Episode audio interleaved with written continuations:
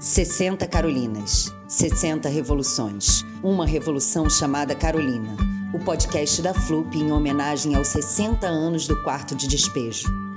O livro é a melhor invenção do homem. Escrevam, contem, gritem, berrem. Eu não tenho força física, mas minhas palavras ferem. Eu tenho a impressão que a vida é igual um livro. Só depois de ter lido é que sabemos o que encerra. As lives estão disponíveis no canal da FLUP no YouTube, FLUP RJ.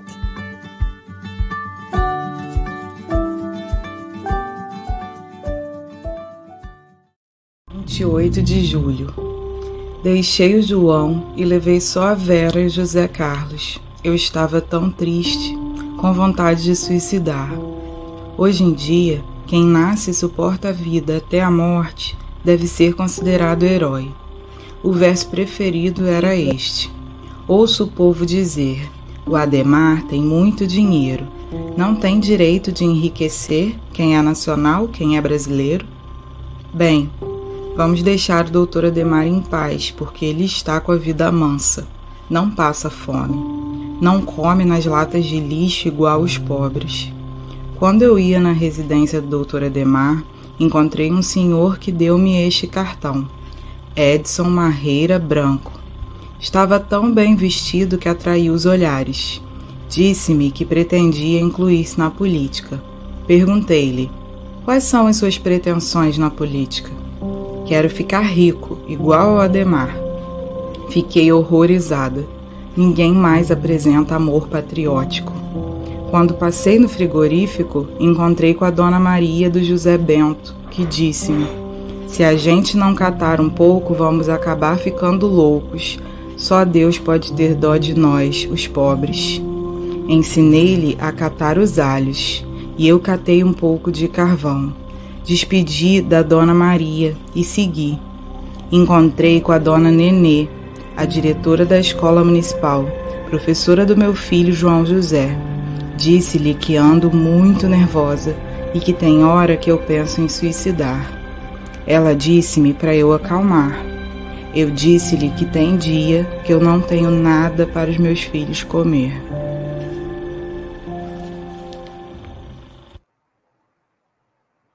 Oi, pessoal, boa noite. Eu sou a Daniele Bernardino, apresentadora desse nosso encontro. Estava morrendo de saudade de vocês. Que bom que estamos juntos. Eu sou Daniele, esposa do Écio, mãe da Malu e da Lolô, pedagoga, entusiasta da educação, mestre em educação, e estou aqui para apresentar esse nosso encontro.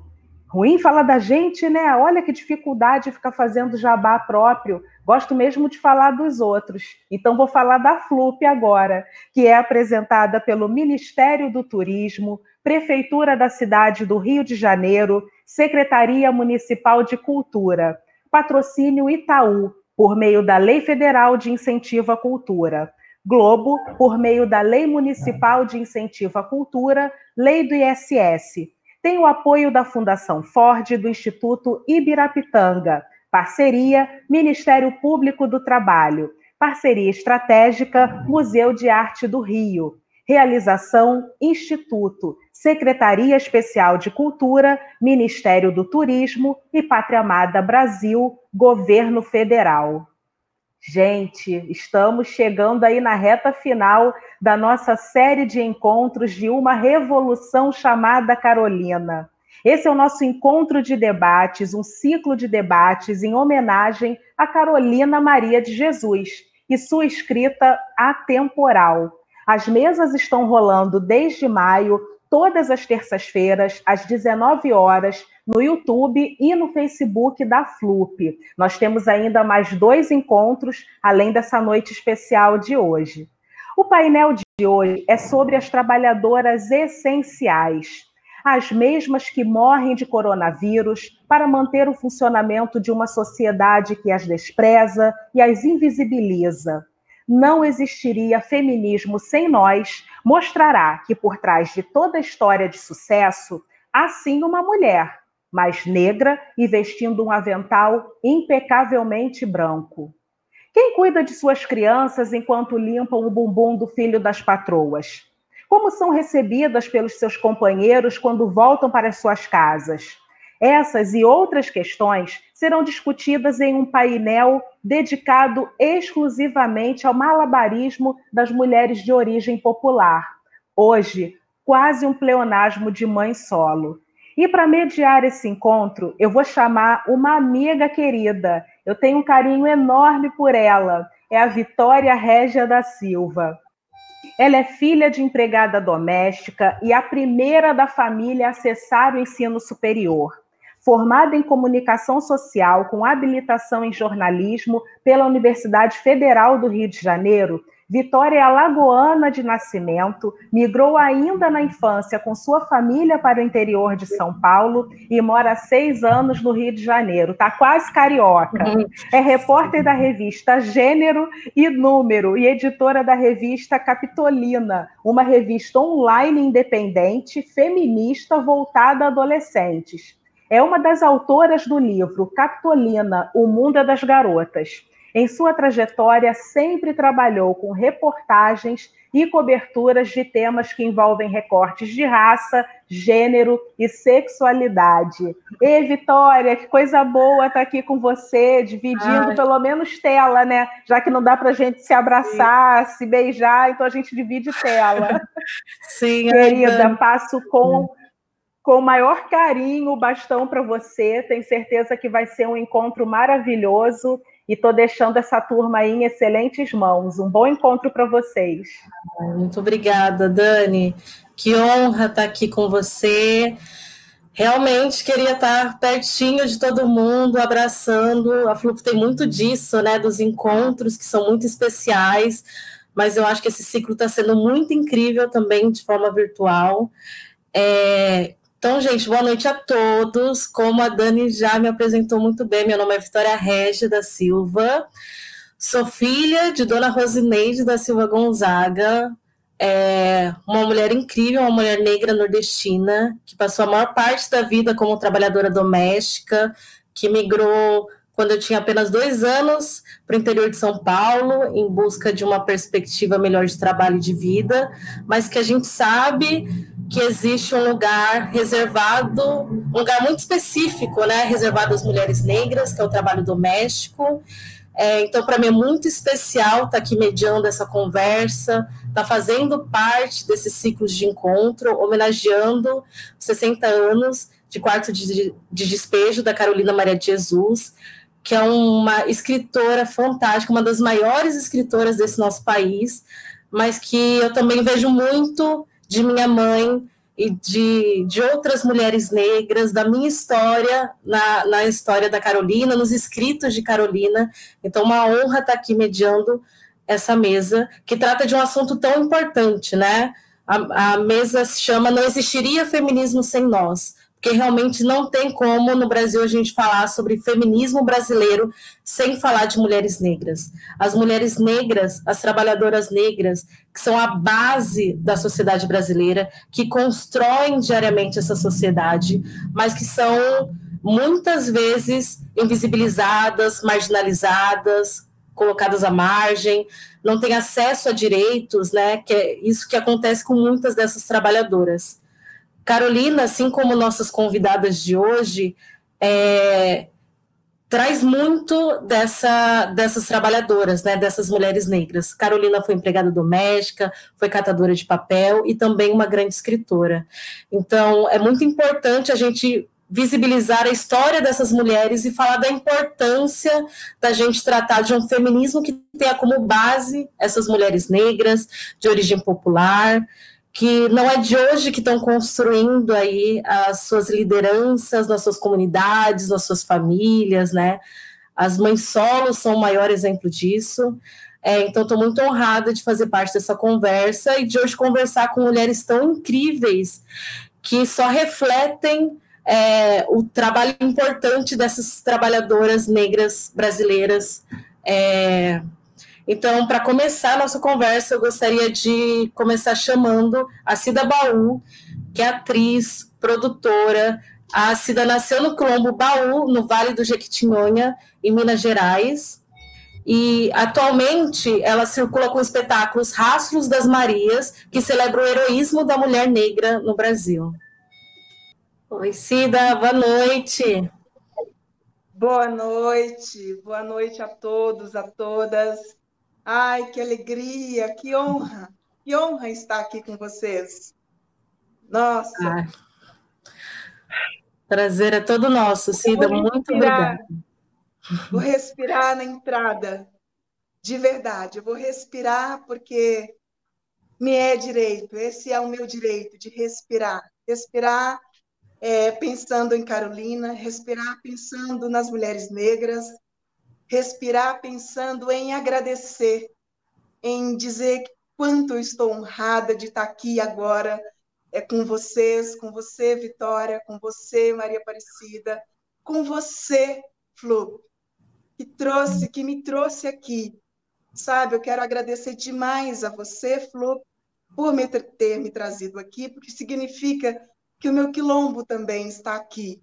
Está comigo a minha avó, a minha bisavó, Maria Baú, uma escravizada.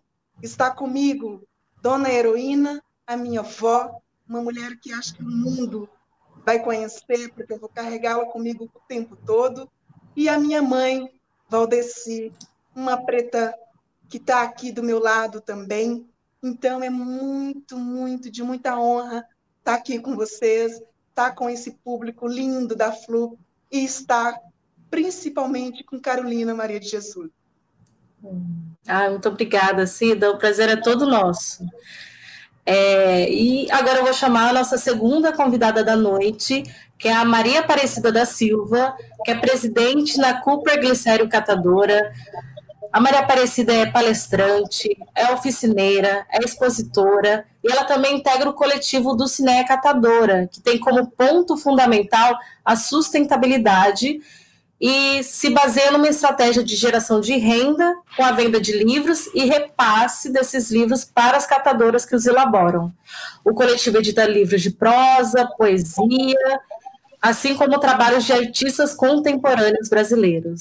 Boa noite, Maria Aparecida. Obrigada por estar aqui com a gente. Boa noite. Eu que agradeço, estou emocionada até. É, super é, é, gratificante é, estar no, junto com vocês participando para falar da Carolina Maria de Jesus, que chega a dar arrepio. Ela é um exemplo para nós, mulheres negras, fortes e guerreiras, né? Então, nós estamos aí na batalha. E sempre estamos. Então, a gente olha para trás e fala: tenho orgulho da minha raça. E a gente tem que mostrar para as outras os outros negros que são mais novos que nós, que a nossa raça é sempre motivo de orgulho. Não, com certeza. Muito obrigada, Maria. É, e, gente, a gente vai ter três blocos aqui da nossa conversa, né? O primeiro bloco, eu queria que a gente conversasse um pouquinho sobre nossas histórias, né? Eu acho super importante a gente contar em primeira pessoa nossas histórias, de onde viemos. É, e aí, antes de começar esse bloco, a gente vai passar um vídeo, que é um trecho da peça Os Rastros de Maria da Cida. Pode passar, produção, o vídeo? Eu trabalhei em muitas e muitas e muitas casas, gente. Era fácil, né? Porque eu sabia, conseguia fazer de tudo. Faxinava, lavava, passava, cozinhava, cuidava de criança, de jardim e até de idoso. Nós, as empregadas, comíamos lá no fundo, lá na cozinha, quando a comida já voltava toda fria e remexida da mesa dos patrões. Às vezes, alguns pratos voltavam vazios. Na verdade, empregada doméstica come as sobras, não é, gente? Gente, muito maravilhoso. Esse é só um trechinho da peça da Cida, que é uma peça muito maravilhosa e que dialoga muito com o que a gente vai conversar aqui hoje, né? Então, para começar, eu queria perguntar para vocês um pouquinho dessa. Queria que vocês falassem um pouco da trajetória de vocês, né, Cida? É, queria que você começasse falando um pouco da sua trajetória como foi sua trajetória enquanto empregada doméstica, se outras mulheres, você já até falou isso um pouquinho no começo, né? Como essa trajetória é hereditária, né? Como outras mulheres das nossas famílias também ocupam esse lugar. Queria que você contasse um pouquinho para a gente sobre isso. Sim, Vi. É, eu nasci no Quilombo Baú, como já foi dito aí. É, eu saí do, desse quilombo com 12 anos de idade. Fui trabalhar com, lá em Montes Claros. É, de lá eu fui para Diamantina e de lá, de Diamantina, eu segui para Belo Horizonte.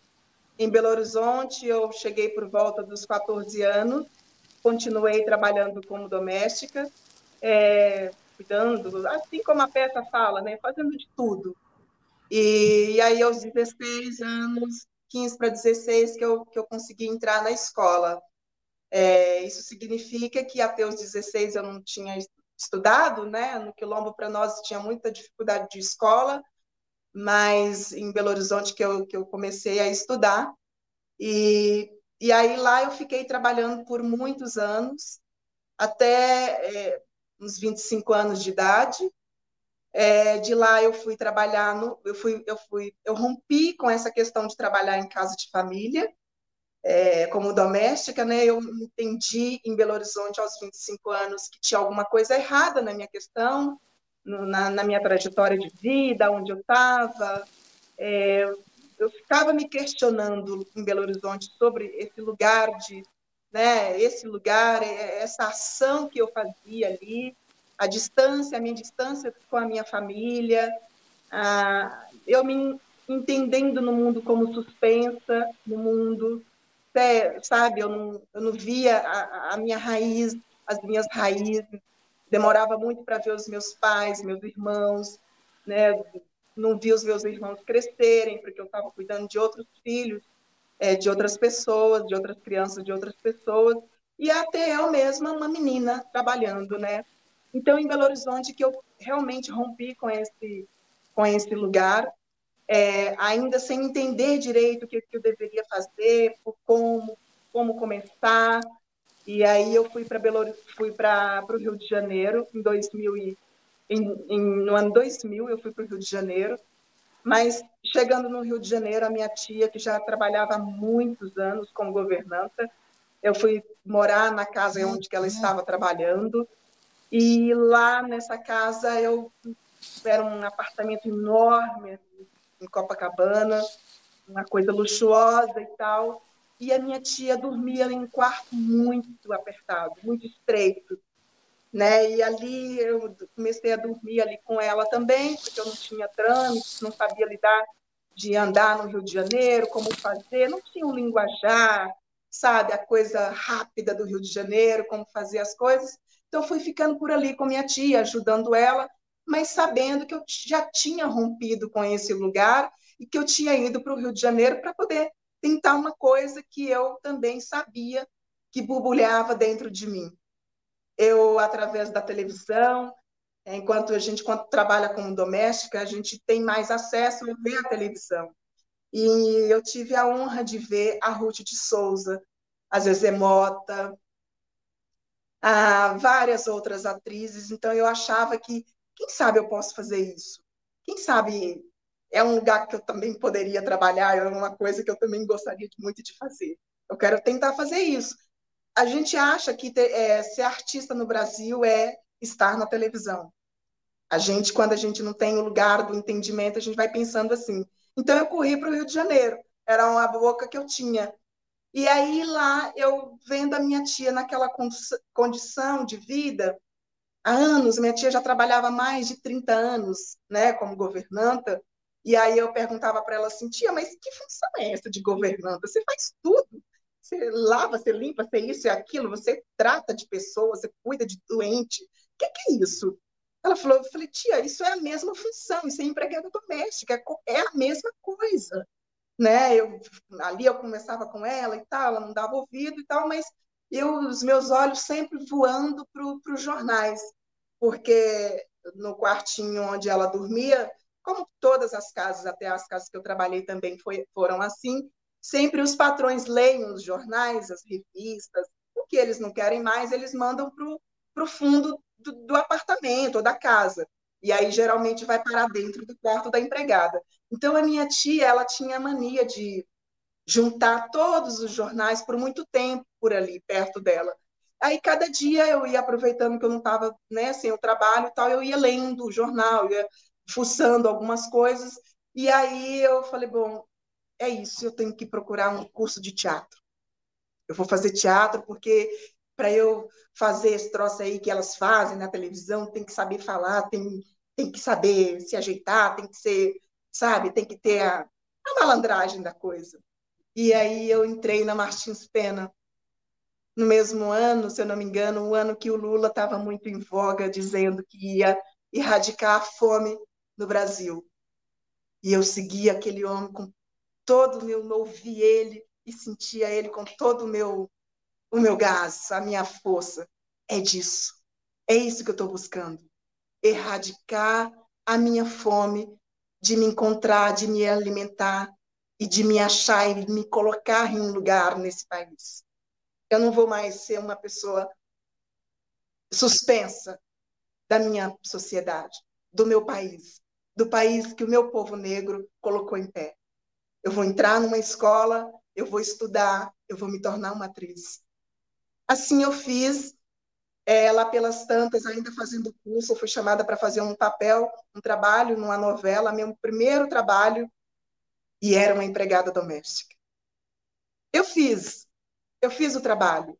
Eu fiz porque no lugar do ofício do ator, do artista, todo e qualquer trabalho que um artista pega, ele pega sempre com amor. E como ofício, ele quer fazer com todo o coração.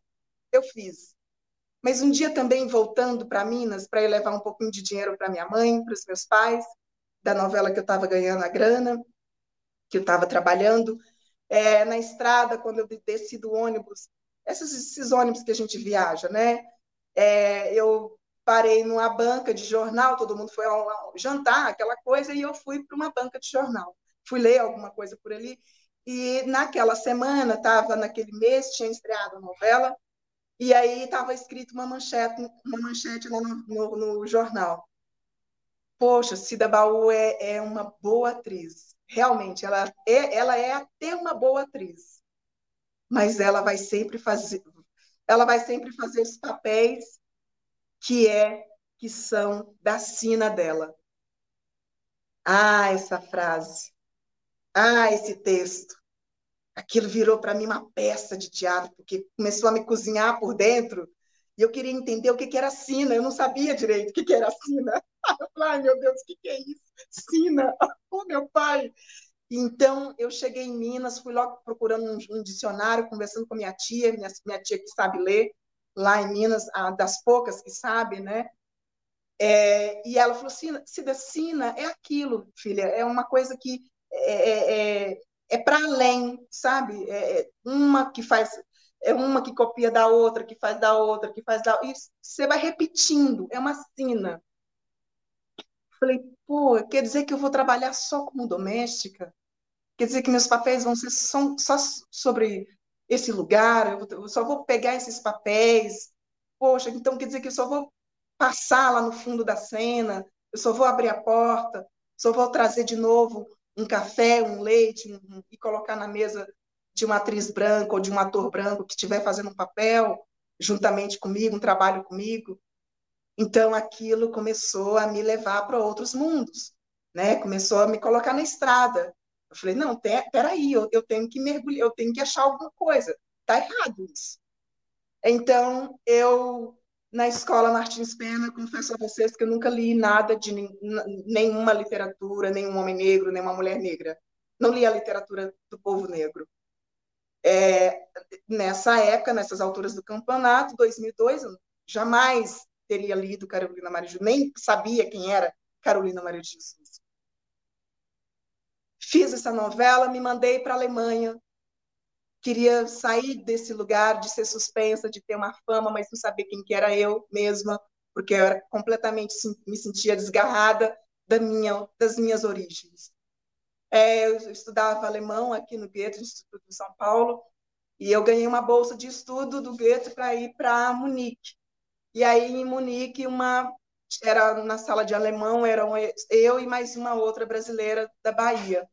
Essa brasileira estava segurando um livro que era com a Carolina na capa do livro. Eu confesso a você, eu não li o livro, não peguei o livro da mão dela, mas aquela imagem ficou grudada, grudada no meu idioma. Eu estava estudando. Eu voltei para o Brasil e continuei a minha luta como trabalhando, né, buscando trabalhos e sempre recebendo a porta bater na minha cara. É, sempre eu mandava os currículos, não recebia nada. É, o telefone nunca tocava, nunca tocava. E eu falei, gente, tá uma coisa errada. Eu, só, eu vou fazer só. Será que eu vou, eu vou morrer só com esse papel que eu fiz? Não é possível, gente, que eu não encontro mais nenhum trabalho, nenhum personagem para fazer. Aí, minha querida, um dia eu encontrei o livro da Carolina Maria de Jesus. Olhei Cida, é, vamos. É, a gente vai ter um, o segundo bloco, a gente vai falar só sobre essa relação com a Carolina e como que vocês descobriram ela. Então a gente volta nesse assunto rapidinho, tá? É, mas eu acho muito legal é, esses aspectos que você trouxe sobre esse sentimento mesmo do não lugar das pessoas negras no próprio país, né? E dessa, dessa relação com a dramaturgia que a população negra, principalmente as mulheres negras, têm ainda, de serem colocadas só nesses lugares é, de estereótipo, né? Então, as mulheres negras da dramaturgia só podem ser as empregadas domésticas, as escravizadas, as mulatas. Essa é uma discussão muito interessante, que bom que você trouxe, porque realmente a gente precisa expandir essa discussão né, sobre o lugar das pessoas negras e das mulheres negras na dramaturgia, no cinema, na televisão. Muito obrigada. É, Maria Aparecida, queria fazer a mesma pergunta para você, queria saber um pouquinho mais da sua trajetória quanto catadora, como que você começou esse trabalho e se outras mulheres da sua família também já faziam esse trabalho, é, se foi uma coisa que foi passada para você, como que, a sua, como que foi essa sua trajetória? Não, catadora na minha família só eu. eu sou numa cidade do interior de São Paulo chamada Bernardino de Campos. Né? Eu vim para São Paulo para trabalhar como empregada doméstica em 86. É, trabalhei em muitas casas de famílias aqui em São Paulo. É, depois eu fui trabalhar em, de garçonete. É, em, em 98, eu fiquei desempregada. E eu não consegui arrumar emprego. E eu fui morar na rua. Aí eu fui morar embaixo de um viaduto ali em Moema. E ali eu conheci um pessoal que trabalhavam catando papelão. E aí eu perguntei para eles como é que trabalha. Eu queria trabalhar também, estou desempregado e tal, precisava ganhar um dinheiro. E aí eu fui no Ferro Velho, onde o dono do Ferro Velho me arrumou uma carroça emprestada. E eu trabalhava durante o dia, chegava à noite, eu devolvia, pagava o aluguel da carroça. E eu fiz isso durante muito tempo. E aí um rapaz me conheceu e falou: "Eu vou fazer uma carroça para você". Ele me fez uma carroça e me deu essa carroça de presente. E eu comecei a trabalhar para mim mesmo. É, e, e, aí então eu consegui um lugar para morar, eu já com, a venda dos papelões, então eu já consegui um dinheiro. E aí eu fui morar em pensão, mas tinha um lugarzinho para morar, legal. Aí eu vim, eu vim trabalhar no centro da cidade. Eu fui trabalhar no Ferro Velho, aqui no centro, ali na rua São Paulo, na Baixada do Glicério. E em 2009, eu, o ferro velho que eu trabalhava fechou e eu fui trabalhar na cooperativa onde eu trabalho hoje, que é na Sério. E aí o pessoal fizeram uma reunião, me aceitaram na cooperativa. E no, um ano depois eu conheci a Lúcia, que era do Ducineia Catadora, e ela levou o Ducineia para a cooperativa E é, a gente fez vários trabalhos junto, pintando capa de papelão, que eu nem sabia esse negócio de tinta, papelão, para mim era tudo muito estranho, mas eu gostei. É, e a, a, gente fez vários trabalhos, fez um trabalho com Paulo Bruschi, Pernambuco, que ele, ele uh, o, o livro dele era baseado em fotos, e eu fiquei fascinada com aquele negócio do cara olhar no chão, ver um montinho de papel, tirar uma foto e daquilo ele fazer uma arte. Falei, pô, eu quero fazer isso também. Aí a Lúcia me arrumou uma máquina fotográfica e eu fiz um livro também. E foi junto com a Maíra Derek, que o nome do livro é, é, é Por Sobre. Uhum. E, e em 2013 eu me tornei presidente da cooperativa. E estou até hoje, terceiro mandato de presidente. E com o do Cineia a gente fez vários, a gente faz vários trabalhos com vários artistas. É, a gente fez muitos circuitos. É, a gente faz muita oficina. É, o ano passado, é, é, o, nosso, é, o nosso trabalho nos levou para Londres, aonde nós fomos apresentados nossos livros guardados na biblioteca de Londres. Foi uma emoção tremenda. E esse ano a gente não conseguiu concluir nenhum trabalho, né? Porque quando o ano realmente começou, a gente teve que parar. E é isso. Ai, muito obrigada, Maria Aparecida, por compartilhar com a gente um pouquinho da sua trajetória. É... Junto a isso, eu queria dar início ao segundo bloco, pegando é, como gancho essa sua fala sobre a do Cineia, né? É, porque no segundo bloco a gente vai falar um pouquinho da relação de vocês com a Carolina e com a literatura, né? Como a literatura ocupou esse lugar super importante na vida de vocês, também na minha. É, e para começar esse segundo bloco, a gente vai passar um trechinho de um vídeo é, que é um vídeo que está disponível no YouTube, que chama o livro Cartoneira de Maria, que mostra a própria Maria Aparecida falando um pouquinho dessa produção dos livros. Vamos ver o vídeo? Joga fora. Por exemplo, assim, as capas de papelão que ia para uma firma que ia virar papelão de novo, ela virou arte. Então isso para nós é diferente, né? Então a gente vê o mundo diferente. Então a gente, por exemplo, está trabalhando, aí a gente encontra uma capa de papelão, de repente tem um desenho assim, né? Vamos separar para a gente fazer um livro. Eu tenho muito orgulho de estar no Cineia Catadora. Prontinho.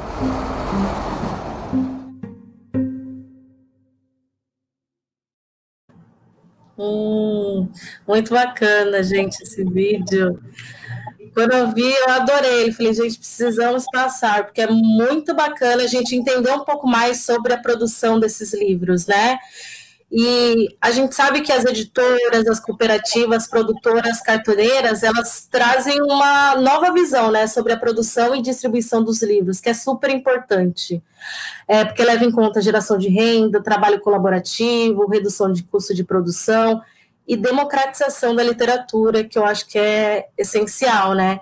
Queria começar te perguntando, então, Maria Aparecida, é, já que você já, já até adiantou, como parte da, do Cineia Catadora, né, que é o primeiro coletivo cartoneiro que a gente tem aqui no Brasil, queria saber um pouquinho mais de como esse movimento entrou na sua vida e, e um pouquinho dessa importância que as cartoneiras têm em democratizar essa literatura, sabe? Como que isso aparece na sua vida? Por que, que é importante para você? É, o, o Cineia, ele nos mostrou, assim, a gente conheceu muitas cidades, pessoas. Nós somos muito conhecidas hoje como as do Cinéias, né? Que eles chamam a gente por nome, chamam nós as do Cinéias. Então, as do Cinéias ficou muito conhecida através do Cinéia Catadora. Então, é, o Cinéia faz parte da nossa vida, O Diné chegou na cooperativa, assim, a Lúcia chegou, convidou a gente para pintar algumas capas. Eu falei, mas eu nunca pintei? Ela, não, vamos tentar e tal.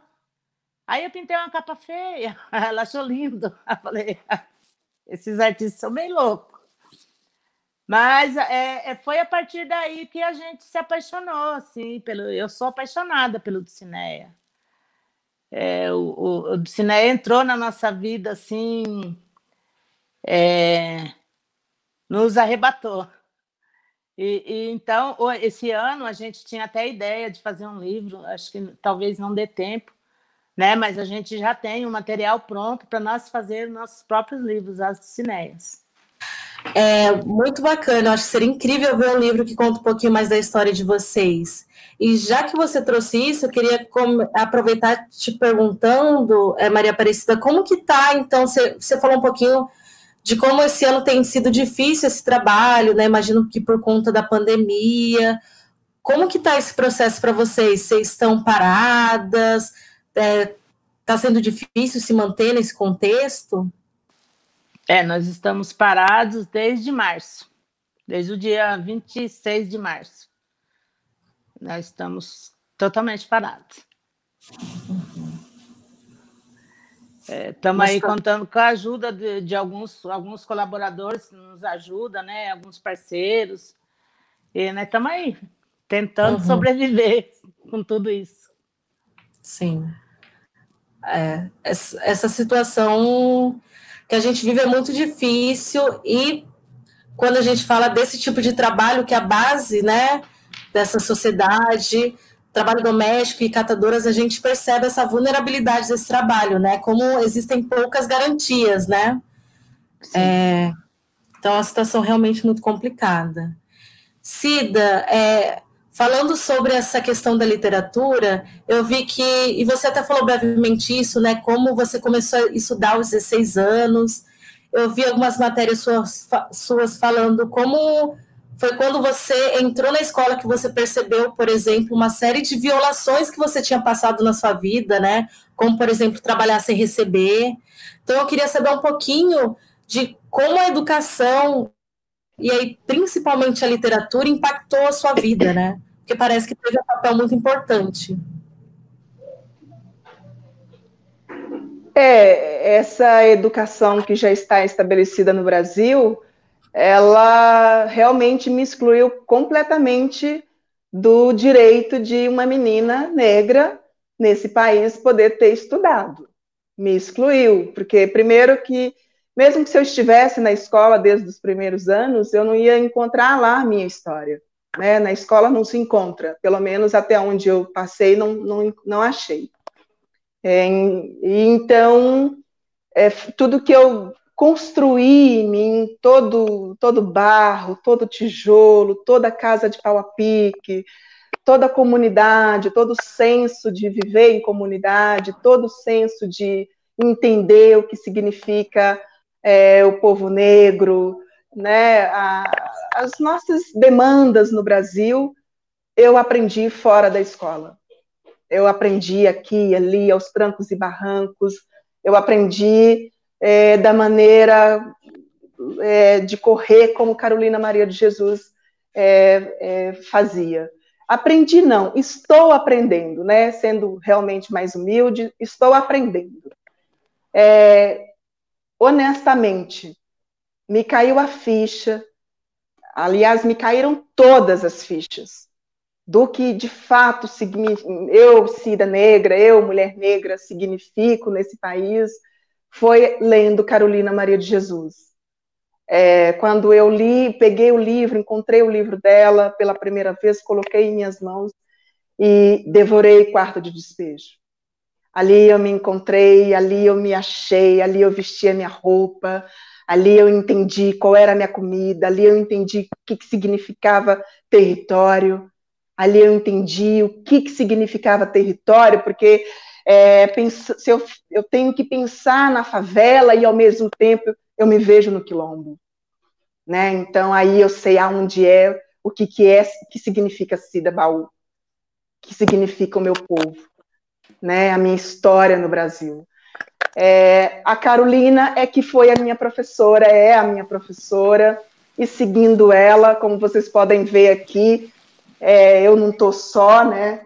Tem muitas delas, outras delas, outras aqui, a, a Conceição Evaristo, né? Uma grande escritora, todas elas, a Maria Firmina dos Reis, Lélia Gonzalez, todas essas mulheres é que vêm me vestindo me iluminando, sabe? Me falando: olha, Preta, pega a sua lamparina.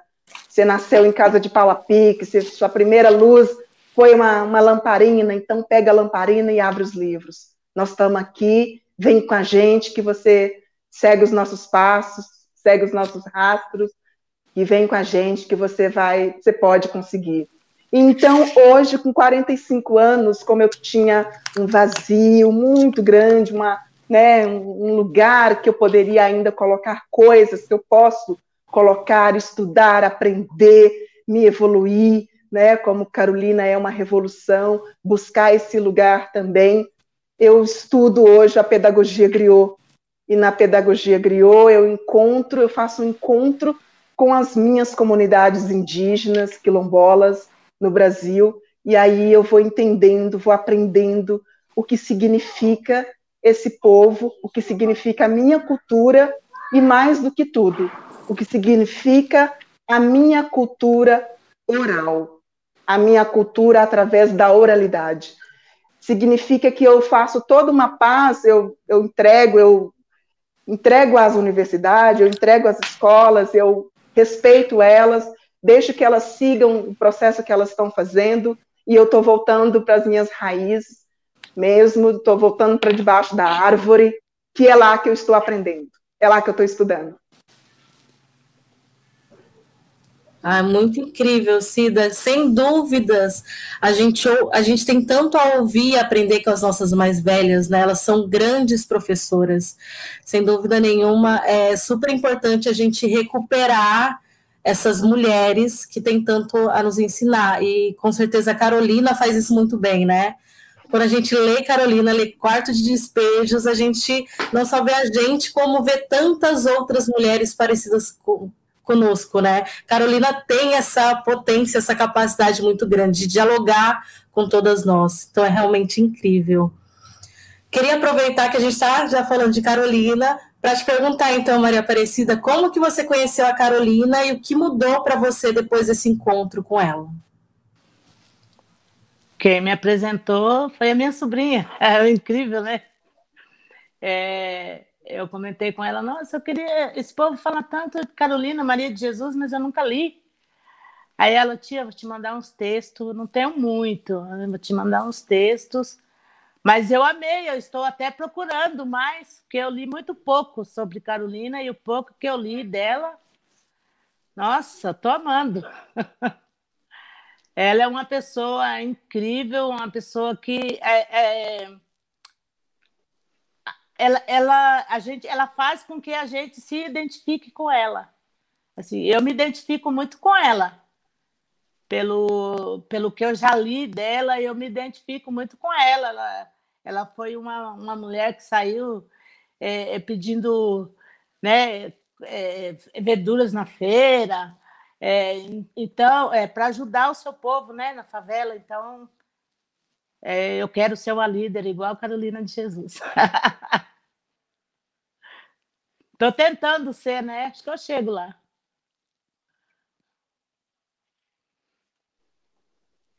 Super importante. E antes da gente continuar, eu só queria passar mais um trechozinho de um vídeo muito bacana, que é o trecho do documentário Cartoneiras, né? Que é um documentário sobre esse movimento inteiro na América Latina. E aí a gente tem uma catadora declamando um poema que é muito bonito. Dizem que o amor é cego e a carne é fraca, mas quando eu amei alguém, eu enxergava. Hoje a cegueira queima feito lava e o coração resiste a qualquer faca.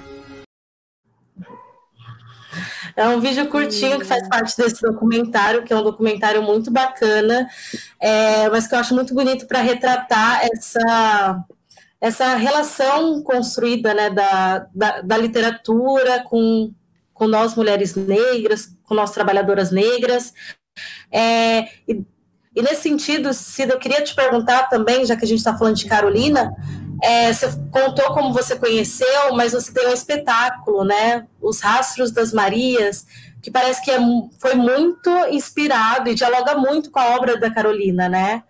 Como que foi esse processo do, do espetáculo e como que ele dialoga com, com a nossa escritora homenageada?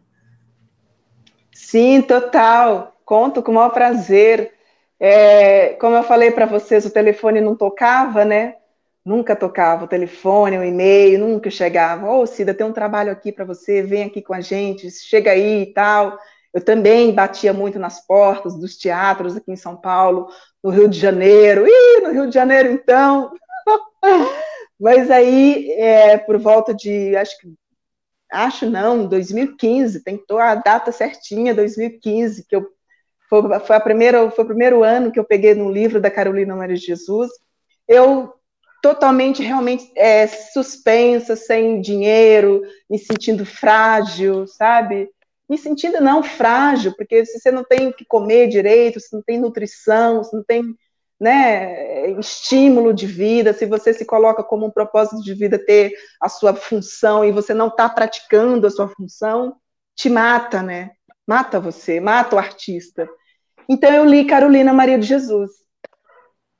Meu, eu pirei.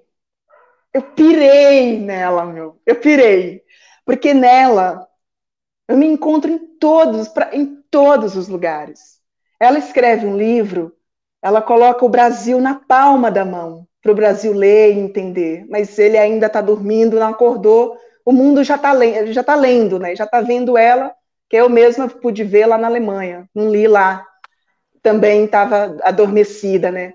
mas aí, graças a Deus, eu acabei voltando e aí consegui chegar até ela. Eu entendi, meu, que tudo que ela coloca no livro, tudo que ela traz, tudo que ela. Ela é minha mestra, sabe? Minha mestra, porque ela me fez entender que sim, a gente está passando e a gente passou desde quando esse país foi invadido. É, todas as atrocidades que o povo negro poderia sofrer, ou poderia não, sofreu a gente sabe disso. Mas aí vem uma mulher que mora num lugar como aquele, Canindé, que aqui está aqui do meu lado aqui, eu moro do ladinho do Canindé, sou vizinha de Carolina. E, e aí ela é, com todas as labutas, com toda a lama, sabe, com todo aquele cheiro, com todo aquele odor. Você entender naquela, ela consegue te fazer entender que sim, nós passamos, nós ainda pass a gente ainda passa por muitas coisas, por muitas lutas nesse país. Mas a nossa vida, ela é sobre cada um de nós se empreender da nossa própria vida.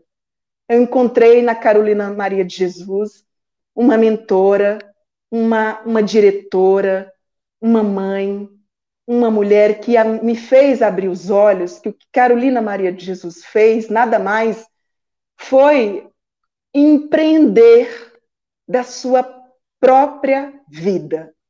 Mostrar para nós, mulheres negras, que nós sim somos capazes de ser empreendedor, de sermos empreendedoras das, do nosso propósito de vida, porque é muito difícil você não ter todas as condições para você viver humanamente nesse país e você ainda sobreviver. Mas aí como que você vai sobreviver? Você tem que tirar da onde que não tem nada. Isso para mim é, é, uma, é um lugar que a pessoa entende, ela entendeu que a vida dela era importante. Hoje a gente fala muito essa palavra, né? As nossas vidas importam. Mas a Carolina entendeu de fato que a vida dela era importante. E ela tomou aquilo nas mãos. Eu tenho um propósito de vida. Ainda que eu more, que eu more na lama, eu vou me tornar uma escritora. Então me fez olhar para dentro, para mim, e falou: Cida, não! Ô Preta, acorda, Cida! Aonde que você vai esperar que nessa sociedade um telefone vai tocar para você. Quem tem que ligar para você é você, cara.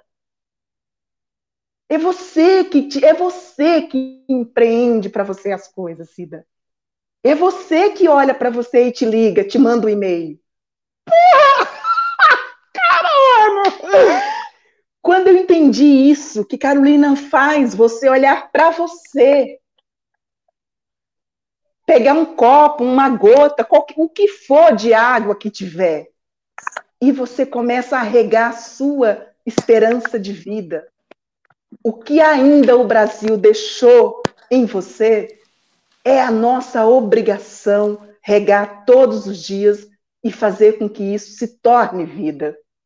Então eu fui ler Conceição, Geni Guimarães, Maria Firmina dos Reis, Elisa Lucinda, eu fui, ler, eu fui ler o que encontrei, fui buscando, eu fui bebendo, eu fui fuçando nessas mulheres. E aí eu realmente eu peguei o telefone, liguei para uma mulher guerreira, uma, uma dramaturga que mora aqui em São Paulo, que é minha conterrânea mineira, Gabriela Rabelo. Falei, Gabi, eu li, eu li o livro da Carolina Maria de Jesus, eu não estou conseguindo dormir há uma semana. Me ajuda, o que, que eu faço? Pelo amor de Deus, escreve para mim aqui uma coisa. E aí a Gabriela Rabelo foi ouvindo a minha própria história de vida, Cida Baú.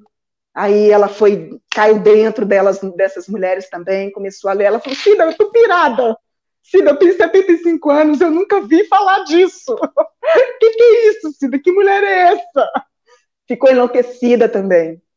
Então eu fui, usei a minha própria vida como um ponto de um fio, né, para a Gabi ter ali um ponto de onde ela tirava, mas na verdade a, a, a, o meu trabalho, a história do trabalho não é sobre a Cida Baú, é sobre todas as mulheres negras que eu li e que na literatura delas eu encontro a mesma pergunta que, é, que eu fiz para mim.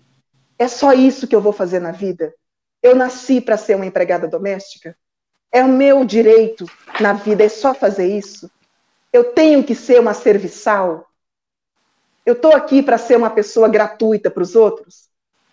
Então a Gabi foi costurando lindamente, com toda a maestria dela de atriz, que é uma grande atriz, é uma grande dramaturga, uma mãe, uma mulher incrível, que entende sobre ela não é uma mulher preta, mas ela entende o que significa para uma mulher negra no Brasil viver em suspenso, porque ela é casada com um homem negro e ela tem filhos negros.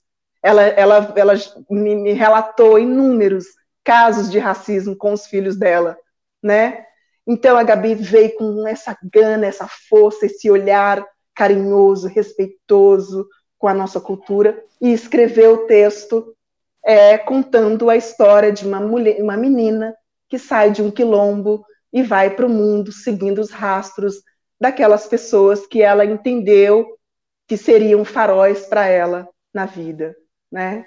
Então aí saiu os rastros das Marias, é, já fiz por aqui em São Paulo 60 espetáculos, mas esse trabalho, ele para mim tem uma, uma grande é, especialidade, que é o seguinte, eu era uma menina negra num quilombo, cresci embaixo de um pé de manga, é, sem escola, sem essas referências, né?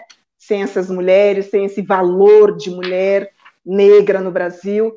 Então eu falei, Gabi, sim, se eu tiver a oportunidade de entrar num teatro, um teatro desses aí, como o Teatro Municipal, ótimo.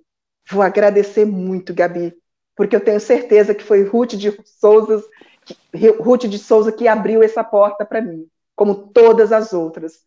Mas esse espetáculo é para eu rodar o Brasil, principalmente debaixo de um pé de manga. Posso chegar com meu baú, como eu cheguei no Quilombo Caiana dos Crioulos, na Paraíba, e fazer o espetáculo para 500 pessoas, onde eu vi relatos de meninas negras. Poxa vida, eu nunca tinha ouvido falar sobre Carolina Maria de Jesus. Eu quero ler, Cida. Eu nunca vi falar sobre Conceição Evaristo. Eu vou ler, Cida. Você tem aí? Então, o meu papel hoje é esse: circular mais com esse trabalho, mostrar a grandeza dessas mulheres, a força delas, o quanto de tutano elas nos dão para a gente se entender como mulher negra, se colocar como mulher negra e sim ser guerreira, ser heroína, ser frágil, ser forte, ser valente, ser nervosa, ser dócil, ser amável, ser tudo que nós quisermos ser. Com certeza. A gente luta por esses direitos, né? Por sentir e por ser tudo isso, Cida. É... Além da, como a gente estava falando, Carolina foi essa grande escritora, né, que já trabalhou, que trabalhou como empregada doméstica, como catadora de papel, que publicou mais de 40, publicou seus livros em mais de 40 países, mas a gente sabe que Carolina, no final da sua vida, passou por um período muito difícil, né? Carolina morreu pobre. Então, por isso que eu queria perguntar para vocês, é, começando para Maria Aparecida, como que a gente pode garantir esse, essa sustentabilidade financeira nesses trabalhos, sabe? Maria Aparecida, que principalmente trabalha numa cooperativa, né? Como que a gente pode. Essa questão da sustentabilidade financeira é um desafio quando a gente fala desse trabalho? É, é, e como que a gente pode garantir isso ou ajudar a construir essa sustentabilidade? É um desafio diário, né? É diário. É, no, é, a gente tem a dificuldade de. Nós temos mais a dificuldade ainda porque é, a gente está lutando para ter uma parceria com a prefeitura, que nós não somos uma cooperativa habilitada pela UNURB. É, nós estamos lutando para isso, né? Esse ano, se Deus quiser, a gente vai conseguir. Então, algumas portas se fecham para a gente. Algumas empresas não nos doam seu material reciclável porque nós não temos a parceria com a NURB. E, mas nós temos algumas empresas que a gente tem um termo de compromisso, então a gente ainda consegue. É, hoje, por exemplo, os nossos pontos de coleta, que são as empresas, estão todas fechadas. Mesmo que a gente quisesse voltar a trabalhar, não teria. É, temos uma empresa que faz condomínio, então ela leva o material reciclável para a cooperativa, a gente deixa lá passar um, uns quatro, cinco dias, aí a gente se junta, vai lá, trabalha, vende material, faz alguma coisa, faz um rateio entre nós. Então, hoje, para nós, o nosso trabalho está sendo um tremendo desafio. Né? E, então a gente se preocupa mais com os mais velhos, né?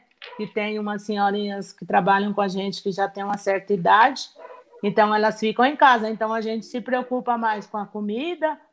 É, se entra um dinheirinho a mais, a gente paga os gastos da cooperativa, mas a gente se preocupa em deixar o delas, porque elas são mais vulneráveis, né, dentro da cooperativa. Então, e a gente que é mais nova, a gente vai se virando. O desafio é grande, mas a gente está conseguindo, graças a Deus. E Cida, eu queria te fazer a mesma pergunta, né? Você falou até um pouco agora dessa questão do, do que importa para você, né? Que essa mensagem, seu espetáculo chegue em todo mundo. É, mas eu imagino que quando você está produzindo é, algo seu, né? Que não está nesse campo dos grandes investimentos, é, da grande mídia, essa questão da sustentabilidade financeira também deve aparecer, né? É uma dificuldade também dentro aí no seu setor, que é o mercado cultural, garantir isso? Total, Vitória. Total. Nós, nós da classe artística, tá aí, né? Tá posto aí antes da pandemia. A gente foi, nós para a gente foi, já estava parando. Aliás, já estava se desmanchando tudo, né? Como é, desde muito tempo já tem se desmanchado e, tá, e continua desmanchando a cultura, ou pelo menos tentando, né, desmanchar a cultura nesse país. É, eu, por exemplo, quando eu levantei as Marias, é, eu e a Gabi, nós fizemos tudo do nosso bolso. É, eu comecei em 2015, nós ficamos um ano levantando esse espetáculo em sala é, da prefeitura aqui em São Paulo é, pessoas que viam né, a força do trabalho, a, a seriedade do trabalho, o lugar que eu estava buscando, e iam cedendo salas para gente, é tudo assim, num, num, muito sufoco mesmo. Então, eu tirei do leite do meu filho, meu filho ainda era menorzinho, o João, Eu deixava de comprar as coisas para meu filho para poder ter ali o dinheirinho para pegar um ônibus, para pegar um metrô e tal. E para é, é, muito difícil, é muito difícil. Até hoje, com esse trabalho, eu já circulei bastante, bastante, e nunca consegui um incentivo do, do governo, nunca consegui um edital, nunca, nunca consegui. Tudo que eu fiz foi eu batendo cabeça dali para conseguir, se eu entro em um trabalho de uma publicidade, se entra um, uma, um, alguma coisa, né? O que entra do meu alimento, da minha comida, do dia a dia, eu jogo, eu ponho no meu, no meu trabalho e é assim que eu vou fazendo. Porque é, já virou uma cultura no Brasil. Nós, negros, artistas, o artista em si já tem uma dificuldade. Negro, então, é, para falar de periferia, para falar de quilombo, sempre taxa a gente como mimimi, né? Então a gente não tem nem chance de entrar numa sala para poder conversar sobre um projeto como esse, né? O Brasil, isso aqui é o alicerce do Brasil. Tá aqui, ó. Sem esse esse chão aqui, isso aqui tudo desmoronava. Tudo, tudo, tudo.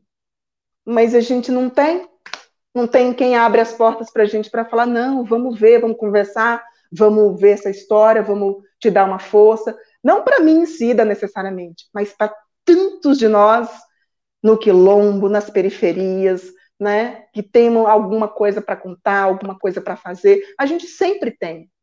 Sempre tem. A gente, se a gente não meter as caras e fazer aos trancos e barrancos, a gente morre.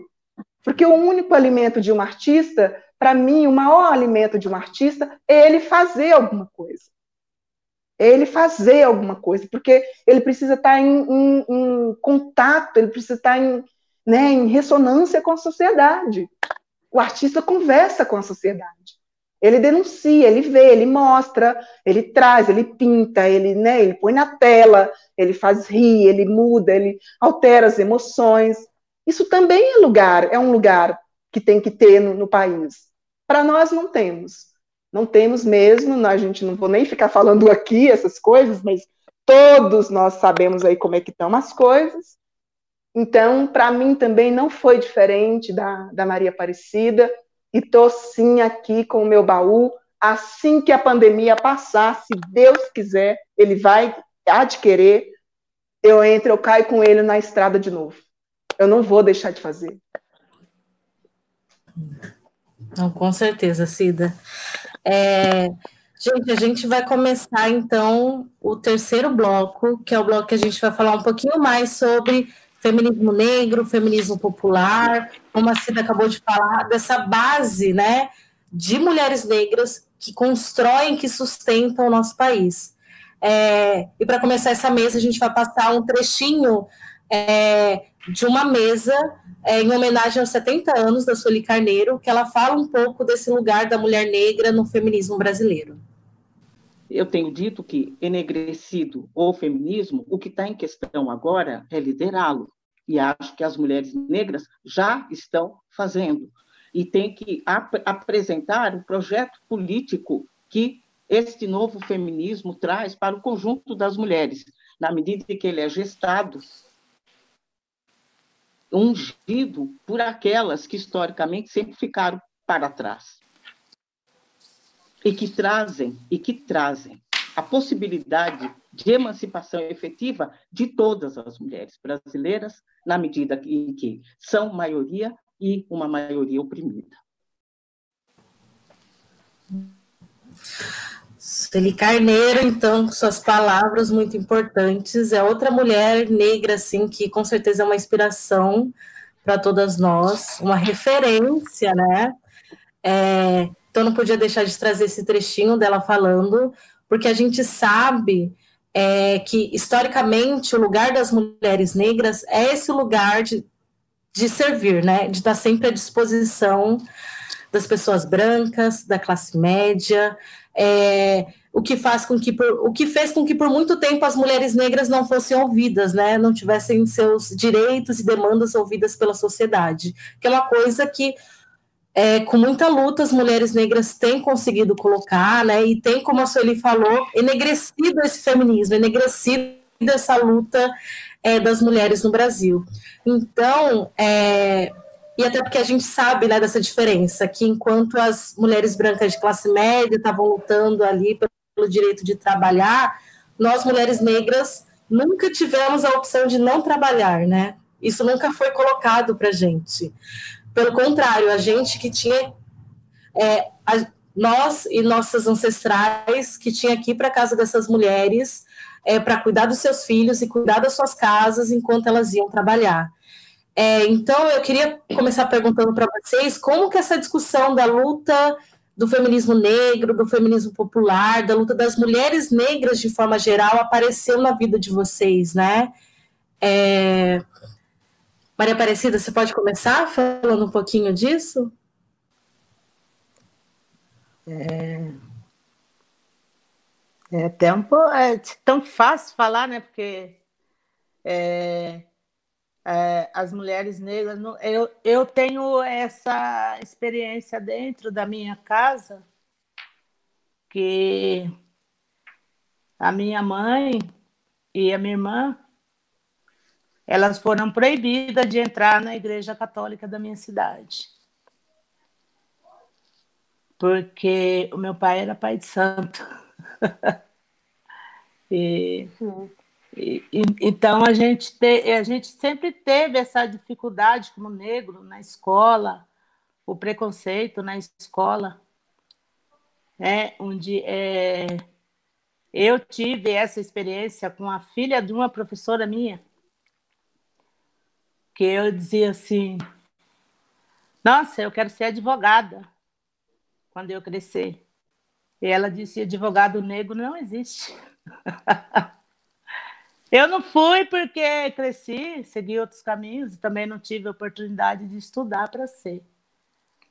Mas é, é, doloroso você ouvir como negro, ouvir isso. Então,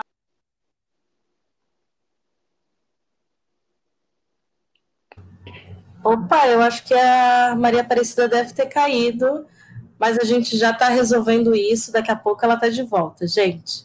Enquanto isso, Cida, queria te perguntar a mesma coisa. É como que essa questão da luta das mulheres negras, do feminismo negro e popular apareceu na sua vida e que diferença, que mudanças isso trouxe para você? Olha, na verdade, isso me acompanha desde que eu nasci, né? Porque na minha trajetória de vida, na trajetória de vida das mulheres negras, do povo negro nesse país, é, é sempre de luta, né? É sempre de caminhada por lutas. E graças a Deus temos muitas lutas vencidas.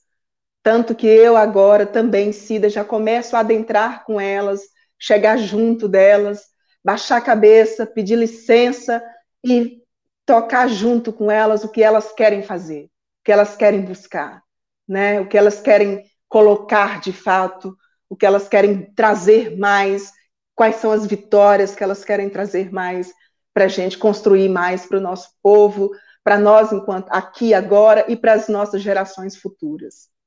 No meu trabalho eu venho colocando dessa forma. Eu venho lutando pela força das mulheres, eu venho lutando pela visibilidade das mulheres, e eu venho olhando e entendendo o quanto que é importante nós estarmos de mãos dadas.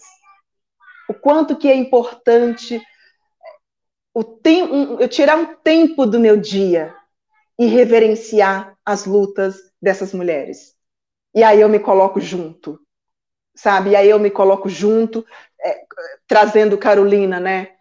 Não deixando que outras pessoas falem por mim, né? Sem o meu direito, sem o meu, o meu consentimento, não deixando que outras mulheres façam lutas usando a minha pele, usando as minhas costas para fazer as suas lutas, sabe? Falo mesmo, tá fazendo feminismo, mas que, que feminismo você está fazendo? Para quê? Para você reivindicar o quê? Que você quer trabalhar. E nós? Que sempre trabalhamos. Nós tivemos aí agora, né? Infelizmente, nós tivemos aí agora uma questão que para mim é um símbolo que para mim eu olho assim, gente, como é que eu, eu tenho que encaixar essa, é, mas está aqui, se eu só olhar no baú que está aqui. Em plena pandemia, uma mulher negra, me, uma mulher negra vai trabalhar na casa de uma outra mulher, é branca, é loira, leva seu filho, que é da idade do meu filho Joãozinho, que está aqui comigo, seis anos, vai trabalhar. A, a branca, a patroa branca, nem ela fala que faz o feminismo para ela poder trabalhar, mas mentira, estava fazendo unha, né? Então, deixa um filho de uma mulher negra cair de cima daquela altura.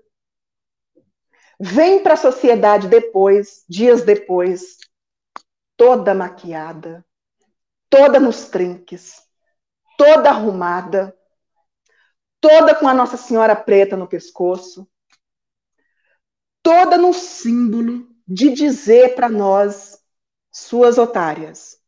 Vocês ficam aí batendo cabeça, a cabeça de vocês, eu estou aqui, ó. Eu estou aqui, sentada na minha. As coisas para mim no Brasil estão tão tudo certo. É vocês que são idiotas. Então, eu fico olhando para essas, essas, essas situações, sabe, Vitória? Eu fico olhando para esses símbolos que nos matam todos os dias. Você não tem noção a dor que eu ainda sinto quando eu penso nessa criança, nessa mãe que não tem mais o filho dela próximo com ela, sabe? Porque nos tiram exatamente esse lugar de nós estarmos aonde nós temos que estar. Neste momento na, da pandemia, a Mirtes era para estar na sua casa, recebendo um auxílio decente desse país, porque o nosso povo já derramou todo um sangue nesse país, né? E a gente não, e ela não teve esse, esse direito, foi colocar a sua vida em risco, a vida da sua mãe em risco, e aí a sociedade, com o feminismo deles, né? Com, a, com toda a luta que elas fazem, esfrega na cara da gente o que eles fazem conosco. Então, eu estou aqui com minha pele, ó, coloco a minha pele preta para bater em tudo. Coloco. Coloco, não tenho medo de que me critiquem, não tenho vergonha que me, me acha que me achem é, arrogante, não estou mais aqui para esse tempo. Foram milhares de mulheres negras estupradas, violentadas, né? Foram anos que Anastácia carregou a sua, a sua máscara de ferro, né? Vamos combinar que era de ferro que a Anastácia carregava, para a gente não poder falar o que a gente queria. Então, quando hoje eles reclamam que essa máscara tá difícil demais para usar, que não, porra, como é que vai usar um troço desse?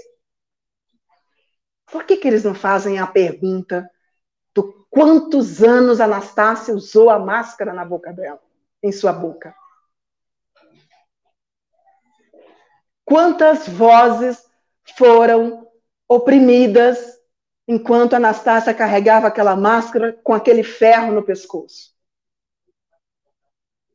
Agora eu estou nesse direito, entendendo, me achando neste direito que os meus rastros, que os rastros das, dessas divas, essas guerreiras, rainha, Lélia Gonzalez, Carolina Maria de Jesus, Sueli Carneiro, Dona Ivone Lara, olha, tantas delas, Zezé Mota, tantas delas, que as vozes delas ecoem, olha, para o resto do infinito.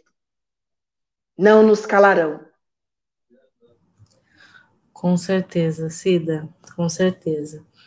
Eu achei super importante você relembrar o caso do Miguel, né, filho da Mirtes, porque realmente o que aconteceu nesse momento, e a Flup já até tratou disso, né, numa mesa, é super importante, falava sobre esse ciclo do trabalho doméstico, né, as filhas das filhas das filhas, é, que esse, que esse caso esse momento que a gente está vivendo, que escancara essa desigualdade racial, né, esses lugares de subalternidade que nós, pessoas negras, é, estamos somos postas, não é uma novidade para a gente, né? A gente está falando disso há muito tempo, as pessoas só não ouviam, não queriam escutar. E, e foi legal você ter relembrado o caso do Miguel, porque a própria Mirtes fala, assim como outras mulheres negras, né, por exemplo, trabalhadoras domésticas como a minha mãe, que tiveram que abrir mão de criar seus próprios filhos para criar os filhos das patroas, né? É, foi o que aconteceu comigo também. Eu queria te perguntar, então, o que, que você teve que abrir mão? É o que você acha que você teve que abrir mão por conta é, dessa sociedade que a gente vive, né, racista, por conta desses trabalhos em relação, talvez, a companheiros, filhos, a sua comunidade, né? Acho importante a gente sinalizar também que é, esse lugar que a gente ocupa faz com que a gente tenha que, às vezes, abrir mão de muitas coisas, né? Muitas coisas nos são negadas. É, então, eu queria que você falasse um pouco disso enquanto a gente está é, resolvendo a, a questão da Maria Aparecida, que daqui a pouco está de volta. Ah, Vitória, linda.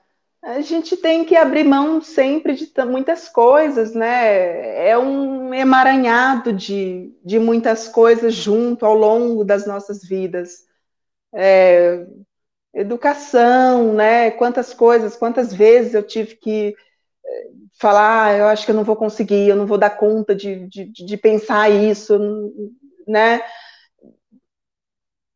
Poxa, tem muitas coisas, tem muitas coisas. Por exemplo, a minha própria, a minha própria, o próprio quebrar, né? Quebrar a minha infância, né? Esse lugar, esse racismo estrutural que é muito bem elaborado no Brasil.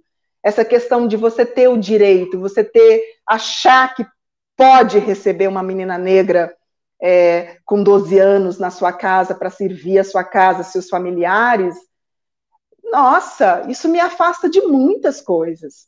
Eu me afastei de ter crescido do lado da minha mãe, da minha avó, dona Heroína, que eu tanto amo.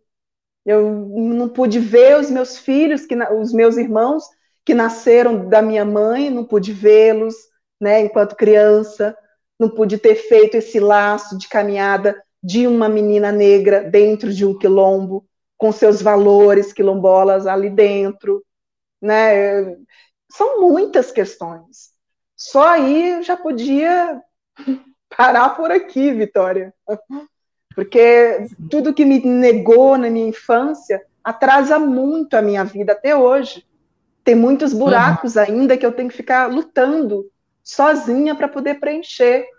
Se uma sociedade, se um país, né, onde a gente tem um, um, todo um dever de votar, de dar a nossa energia, um dos nossos maiores é, é, é, direitos é um direito de votar, a gente vai lá e vota, dá o voto, dá o nosso, a nossa confiança a essas pessoas que governam o país, que dizem que governam, que agora nós estamos totalmente sem nada, né? Agora tá fudeu tudo, agora putz, é nós por nós mesmo. É nós por nós mesmos, é como a Emicida fala, eu tô super com ele, mas muito. Tô muito com você, Emicida. Tô muito com você, Preto. É nós por nós mesmo. Nós por nós todos os dias. Não, com certeza. Eu acho que a. Ah, Maria Aparecida voltou. Que ótimo, gente. Que ótimo que deu certo. Maria Aparecida, a gente estava é, ainda conversando sobre a questão do, do feminismo negro, na, da luta das mulheres negras. Se você quiser continuar falando de onde você parou quando caiu, é, da importância de como isso apareceu na sua vida, né? A luta das mulheres negras, essas, essa questão é, do racismo, é, do debate de gênero.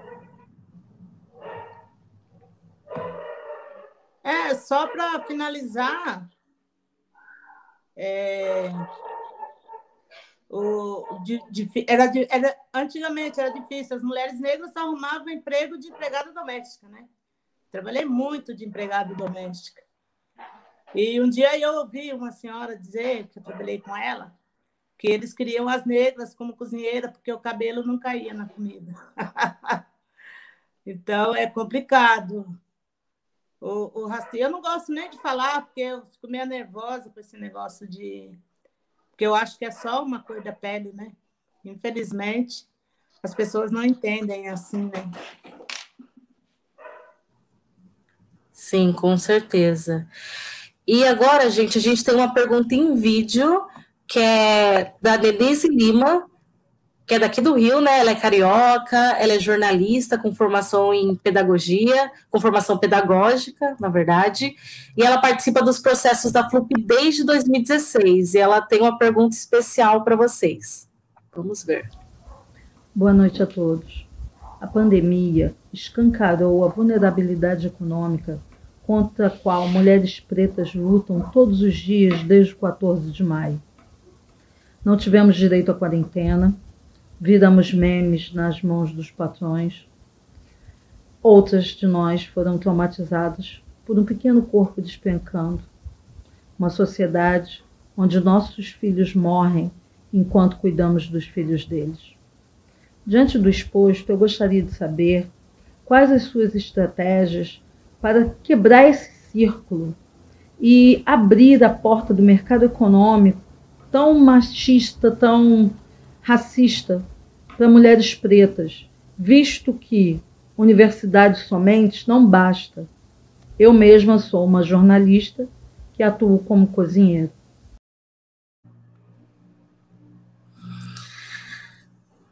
Cida, você quer começar respondendo essa? Posso, tudo bem. É, eu volto na Carolina é, para poder ter uma palavrinha, o que né, mais, mais honesto de mim, Cida, eu preciso olhar para a Carolina. Para fazer isso, para ter essa resposta, essa estratégia que essa linda nos pergunta, eu, Cida, acredito o seguinte: eu tenho que me olhar, me entender, encontrar o meu propósito de vida. Dentro do meu propósito de vida, vai ter uma bênção, vai ter alguma coisa alguma coisa que eu, Cida, preciso estabelecer como um elemento de, de trabalho, como um elemento que faz girar a vida, sabe? É, é costura? É, é, não sei, não sei, eu tenho que procurar. É, eu, gosto de ler, eu gosto de escrever, vou lá, vou, eu vou buscar isso, para eu poder empreender naquilo que eu mais gosto, mais sei, mas tenho respeito, tenho carinho, sabe? Coloco como no meu altar, como se fosse, né, o, o elemento mais importante da minha vida. Para eu olhar para aquilo, da corpo, da luz, da vida, e fazer gerar e buscar possibilidades para que aquilo te, se torne um, um, um elemento de trabalho, uma fonte de renda, uma fonte de viver, né? A gente não vive só de arroz e feijão, é claro, mas para viver você tem que ter alguma, você tem que se agarrar em alguma coisa que te deixe viva, que te deixe, que faça você levantar todos os dias e falar, meu pai, vou pegar meu saco e vou. Eu vou pegar minha caneta e vou. Vou pegar. Carolina fez todos os dias. Carolina fez todos os dias. Sabe, se eu entrar ali agora, chegar ali na minha cozinha, eu tenho um, um, pote lá de arroz, outro de feijão. Carolina tinha que lutar pelo arroz e o feijão todos os dias. Ela, é, ela se empreendeu da sua própria vida. Não, não, tem, não tem como mais olhar para fora, tem que olhar para nós e ver em nós o que nós sabemos fazer, o que nós gostaríamos de oferecer para o mundo, ou se não para o mundo, para aquele mais próximo de você. E aí colocar aquilo, colocar luz, jogar luz, jogar amor, o que for necessário para que torne algo que te gere renda, que te gere reconhecimento, que te gere esforço, valor, né, respeito, que também partilha com o outro, que passa para frente, que ajuda o outro a conseguir, né? Então eu sempre acho que Carolina Carolina responde isso muito bem para nós. Ah, muito bem, não profundamente para nós. Ela responde. Porque nós não, não tem como esperar de fora. Não dá, não dá mais. Gosto de cozinhar, vou fazer comida. Né? Vou fazer uma comidinha, um arroz com feijão. Eu, por exemplo, cozinho super bem. Eu sou uma mineira. Fome, as minhas Marias não passam. Porque cozinho super bem. E eu vou te dizer uma coisa. Vou te dizer uma coisa. Eu não tenho vergonha, não tenho medo. Eu vou me empreendendo, vou fazendo as minhas coisas. Chego no teatro, não tem quem vá, não tem problema. Opa, peraí, já peguei a vassoura, já peguei o rodo, já estou limpando ali. A biblioteca convidou a gente para fazer o trabalho, mas não teve o, o, respeito de mandar lá, ou pedir, ou providenciar, ou colocar do jeito que as Marias merecem para chegar. Eu sou uma atriz, mas eu também sou uma pessoa que eu posso fazer qualquer uma outra coisa em relação às Marias. Varre um chão para elas, para eu colocar, fazer a peça, receber o público, sirvo um café quando quando tem o lugar, a oportunidade, sabe? Tô, tô aberta, sabe? Tô aberta para fazer as coisas, para trocar com quem está junto de mim, né? Para aprender com quem está junto de mim, o que, que eu posso melhorar, o que, que eu posso fazer, o que, que eu posso pensar. Ah, eu não sei, mas fulana sabe. Liga para fulana. O que, que fulana sabe fazer? Junta. Né? Me liga, Cida. Você falou aquele dia aquele, aquele negócio aí, mano. Me ensina aí como é que faz feijão com arroz. Opa! Tô aqui. Cida, você falou que, que sabe fazer negócio de teatro aí. Como é que faz esse negócio aí de teatro? Opa, vem cá que eu vou te ensinar como é que fala umas palavrinhas, como é que, né, como é que se diz um texto. Eu vou te ensinar como é que trabalha um corpo. Eu vou te ensinar como é que faz uma meditação para quietar a cabeça um pouquinho. Já é um trabalho já é alguma coisa. Olha, eu estou me empreendendo aqui, olha, eu estou olhando aqui, olha, eu estou me encaixando aqui. Olha, é tu, é muita coisa, é tudo junto, né? Cida, eu estou precisando de uma pessoa para ab abrir a biblioteca, a, a fazer a bilheteria para mim, não achei ninguém. Opa, estou mandando. Põe meu filho debaixo do braço, estou me mandando para lá. Sabe? Vou servir, vou ajudar uma, uma mana que está precisando de, um de uma pessoa para ajudar ela a fazer o trampo dela. Daí sai uma graninha, sai uma coisa, vou crescendo, vou galgando, vou crescendo. Sim, com certeza, Cida.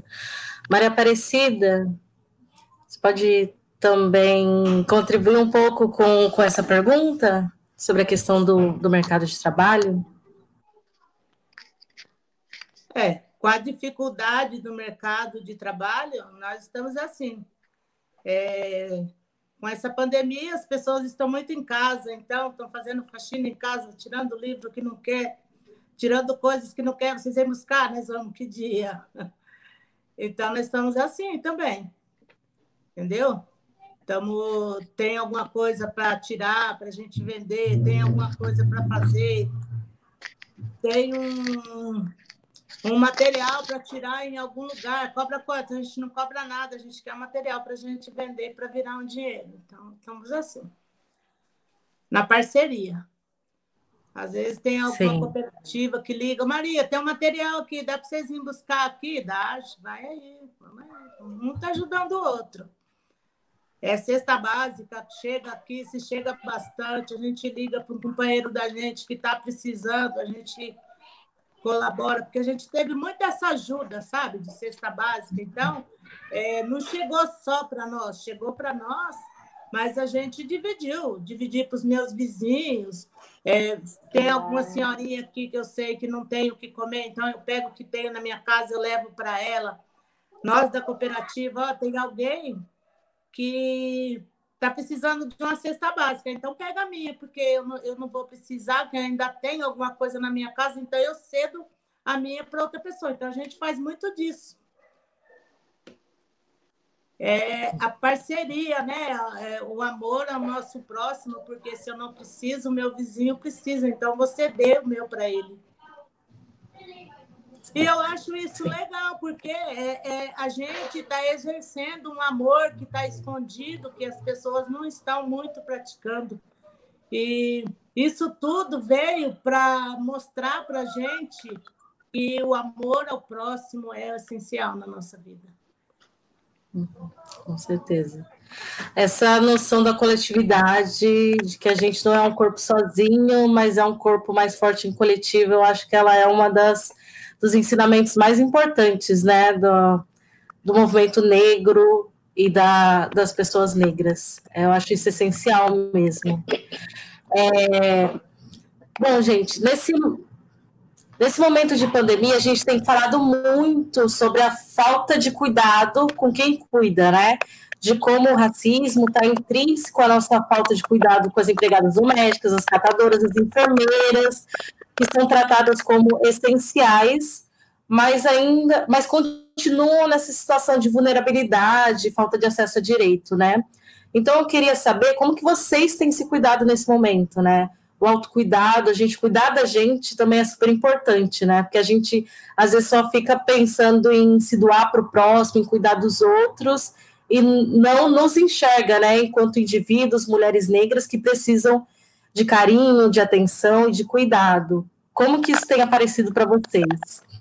Cida, você pode começar? Sim. É, para mim, no início, eu diria que ali 10 de março, eu lembro muito bem que é o dia que meu filho faz aniversário, foi quando chegou mais essa questão, eu não estava entendendo isso, eu estava pensando que eu estava caminhando na estrada aí com as Marias. Daqui a pouco meu, meu esposo fala para mim, Cida, para, a gente vai ter que parar agora, não dá mais para, não é assim, né? E eu fui me dando conta daquilo que meu Deus, eu vou ter que ficar, como é que vai ser isso? Como é, né, a máscara, o álcool, tem, a gente não tinha hábito com isso. Mas sim, eu fui me adaptando, estou em casa, é, aqui em casa, eu, meu esposo, a gente faz super uma parceria, uma vez por semana, um pega o carro lá e vamos lá no mercado e compra o que tem que comprar. É só essa, é só, é só isso que a gente faz de sair, a gente vai ao mercado para comprar a compra, fazer as compras, né? E graças a Deus, sempre aqui dentro de casa, com meu filho. Então, não foi assim difícil, não, até porque eu já vi, nós, a gente vive aqui em, em uma periferia erma, né? Para nós é, é, já era distante da gente estar tá muito em contato com as pessoas, e então ficou mais ainda.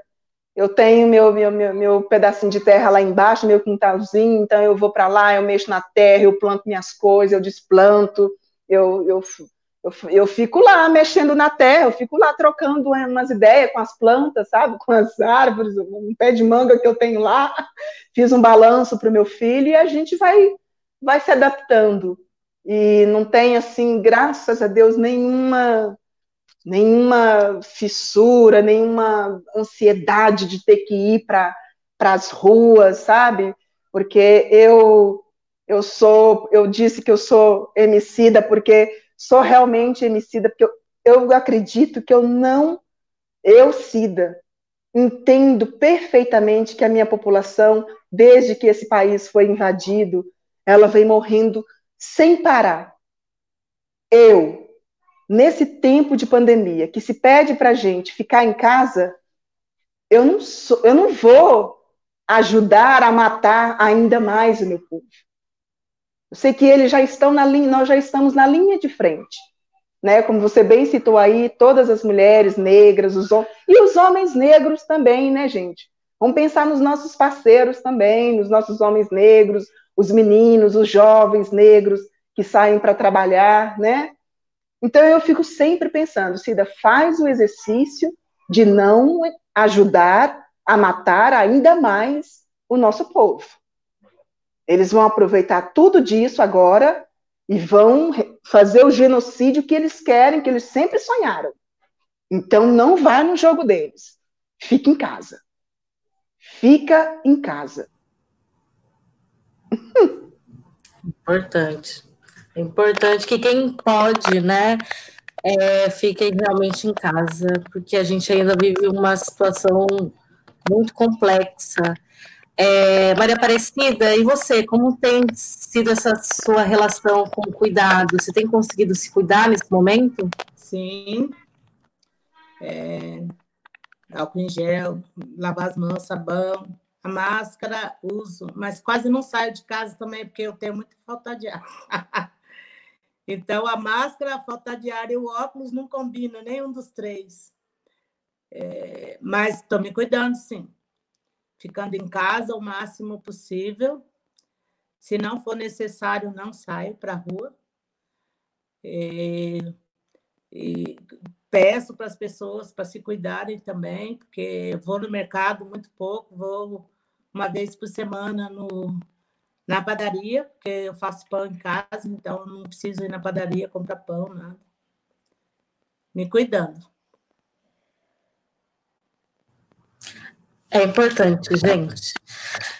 Quero ver todas nós, né, vivas, trabalhando, isso é essencial. É, gente, a gente infelizmente já está chegando ao final da nossa conversa. Acho que não tem tempo suficiente para falar de tudo que a gente gostaria de falar, né? Mas eu queria saber se vocês têm alguma consideração final. Queria pedir para que vocês é, falasse um pouco, então, das suas considerações finais, é, e se vocês quiserem acrescentar alguma coisa que a gente não falou aqui também. Cida, pode começar.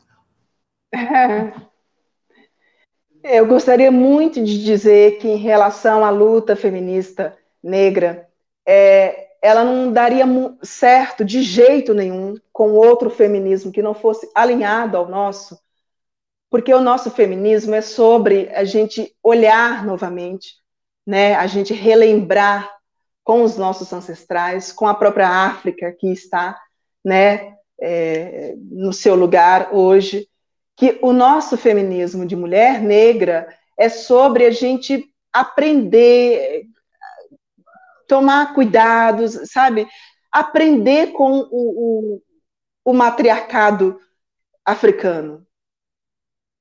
Sabe, a gente quer, eu, eu entendo que a nossa luta é essa, a nossa luta é de lutar enquanto mulher negra, sim, mas de maneira que nessa luta das mulheres negras, a vitória seja de toda a família negra.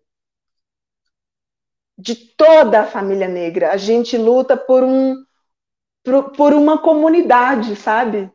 Não sei se é porque eu tenho, eu penso assim, não sei se é porque eu venho de um lugar que, né, a gente comia ali na cuia, minha avó punha dez crianças para comer numa cuia, né, na gamela, no chão, e a gente comia com as nossas mãos.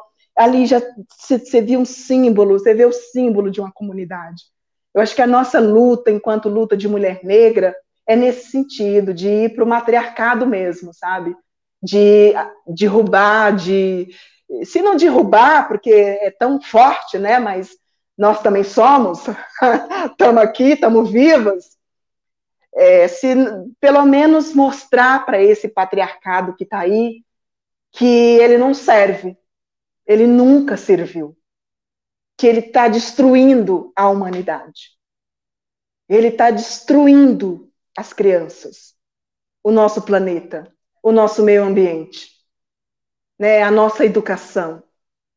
Ele está matando a nossa saúde. Veja, veja aí no mundo como é a pandemia no mundo. O sistema patriarcado está matando né, esse Estado, esse sistema é, branco, genocida, machista, não serve mais, não, nunca, nunca deveria ter surgido. Então a gente entende que isso para nós não queremos isso.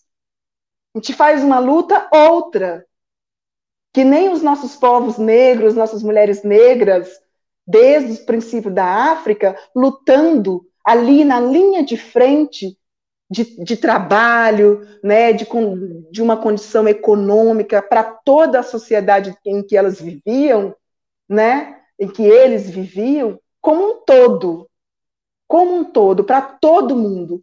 Se a mulher negra era feliz, o homem também era, as crianças também, a comunidade em geral também.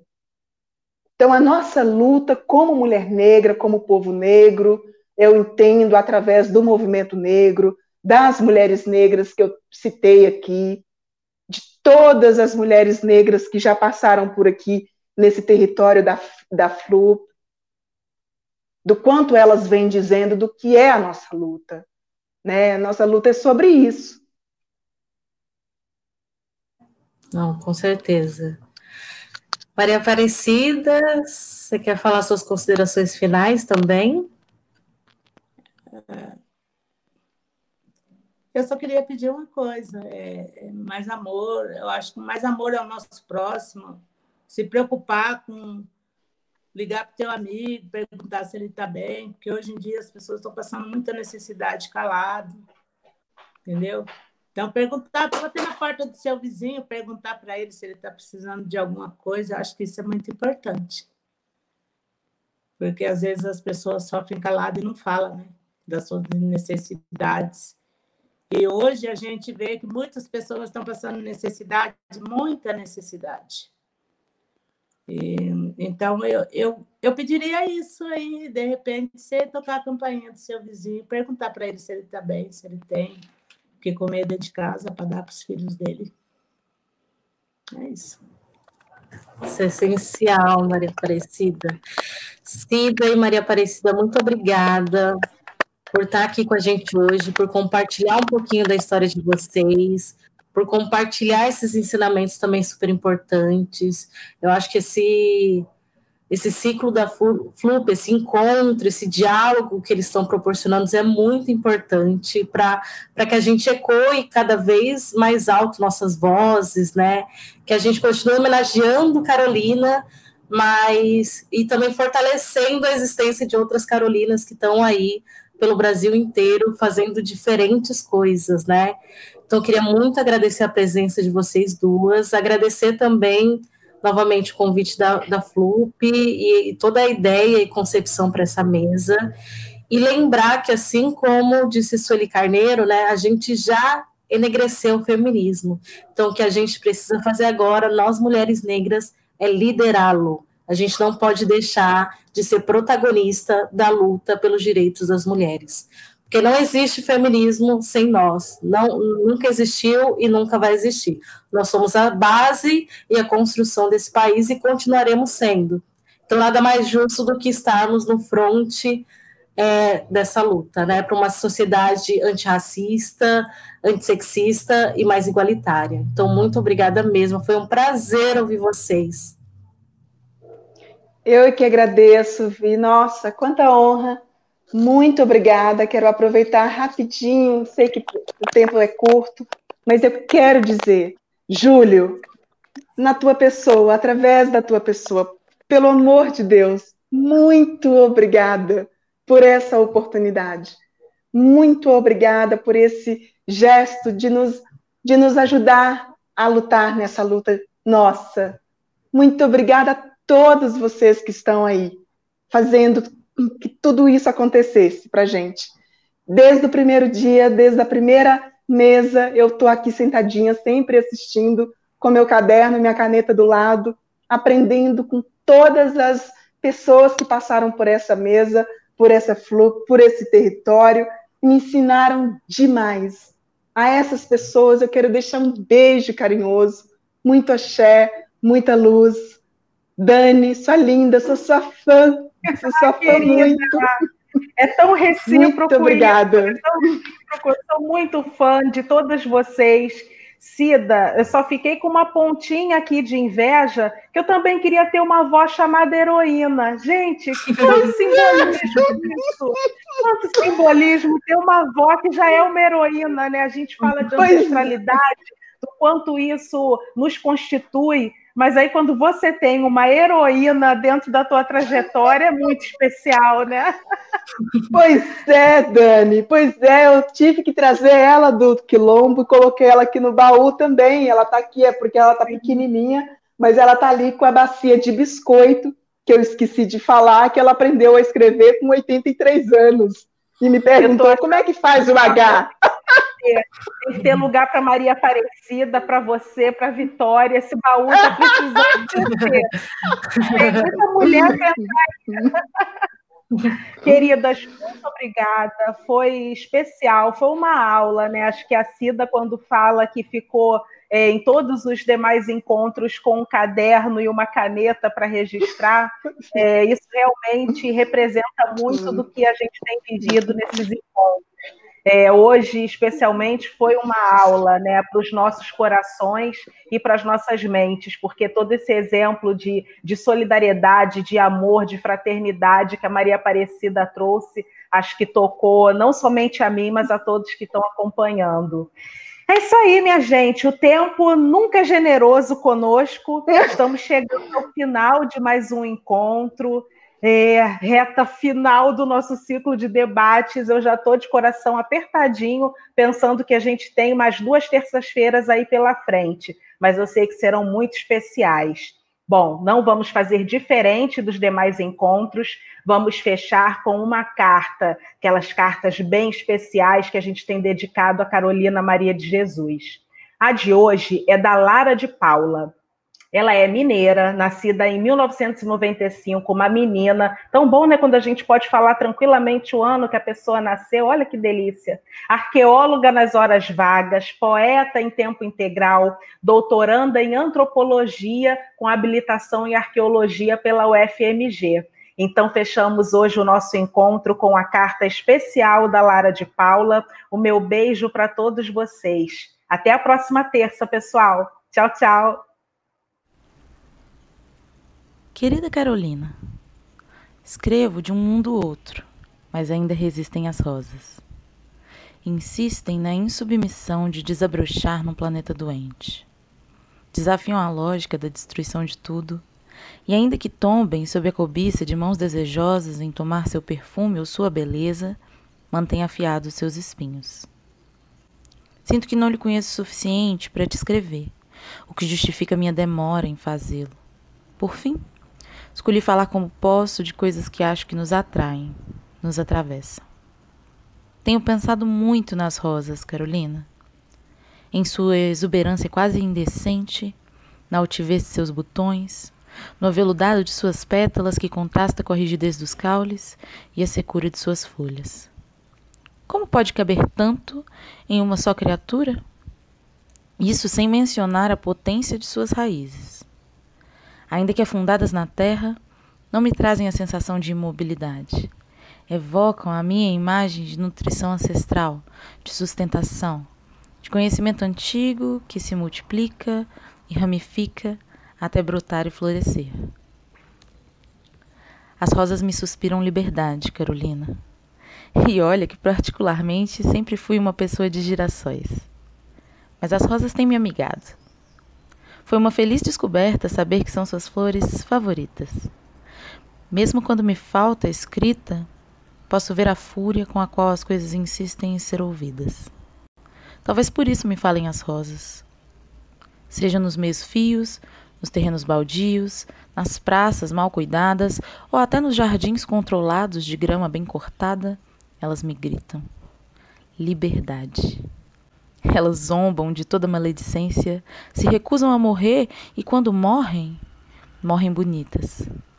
Secam altivas, tornando impossível de ignorar a forma com que seu aspecto escuro e enrugado sempre deixa no ar um rastro de memória. Nada chama atenção num ambiente como uma rosa morta. Despetalada, a rosa até parece calada, mas perceba como seus destroços gritam a injustiça de ter sido assassinada.